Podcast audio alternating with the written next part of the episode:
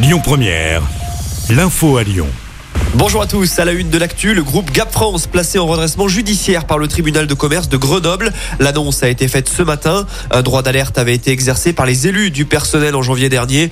Cette annonce intervient alors que l'actionnaire de Gap possède également Gosport, groupe déjà placé en redressement judiciaire le mois dernier. On retrouve une enseigne Gap au centre commercial de la Pardieu. Dans l'actu également, cette importante saisie par les policiers lyonnais, c'était vendredi dernier. Ils ont découvert 11 kilos de drogue dans un véhicule rue Paulbert dans le 3e arrondissement.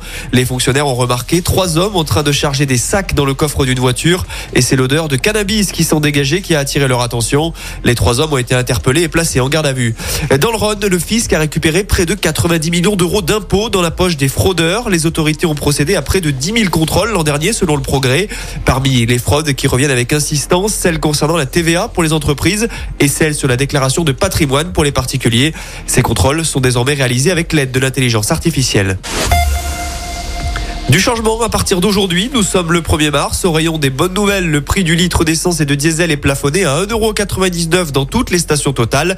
Une mesure en place jusqu'à la fin de l'année civile. Le démarchage téléphonique est désormais interdit les week-ends et les jours fériés. Par contre, pour les fumeurs, le tabac augmente et certains paquets de cigarettes dépassent aujourd'hui la barre symbolique des 11 euros.